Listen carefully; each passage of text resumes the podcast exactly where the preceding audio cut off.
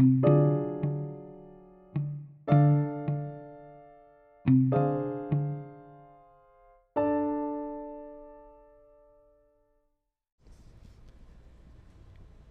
idea de que el ser humano transforma su malestar psicológico en síntomas físicos es la base de lo que ahora se conoce como trastorno somatomorfo.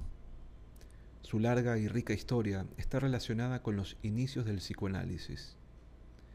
Los pacientes que padecían histeria en el siglo XIX solían presentar síntomas físicos poco habituales, muchos de los cuales se consideraban neurológicamente imposibles por ejemplo, un paciente con el trastorno conocido como anestesia del guante dice no experimentar sensación alguna por debajo de la muñeca, pero tras un examen no se halla ninguna causa neurológica.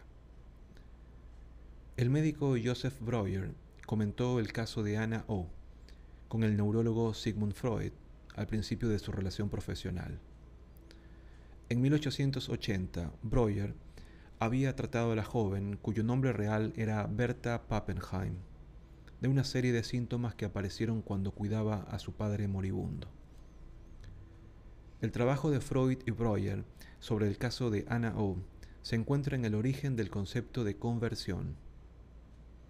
Según Freud, la inclinación a la conversión era característica de los pacientes histéricos. La conversión se produce cuando una imagen mental un impulso o un deseo es incompatible con la parte de nuestro aparato psíquico que Freud denominó ego.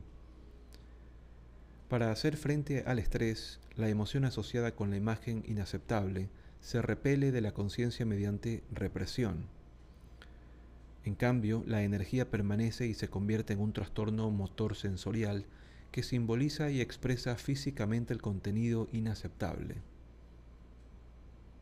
Esto soluciona, al menos de forma temporal, el conflicto psicológico original. La conversión no se produce por casualidad. Freud sugirió que la función corporal elegida siempre es una que ha tenido una relevancia destacada en algún momento especial de la vida. En este sentido, la función o la parte del cuerpo tenían un significado simbólico concreto.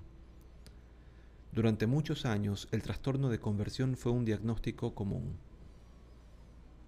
En el momento del desarrollo de la medicina psicosomática, en la década de 1930, tuvo un destacado papel teórico ejemplificado en la creencia de que el estrés y las preocupaciones podían causar una úlcera péptica, por ejemplo. Curiosamente, el número de casos diagnosticados de trastorno de conversión disminuyó de forma notable en el último tercio del siglo XX.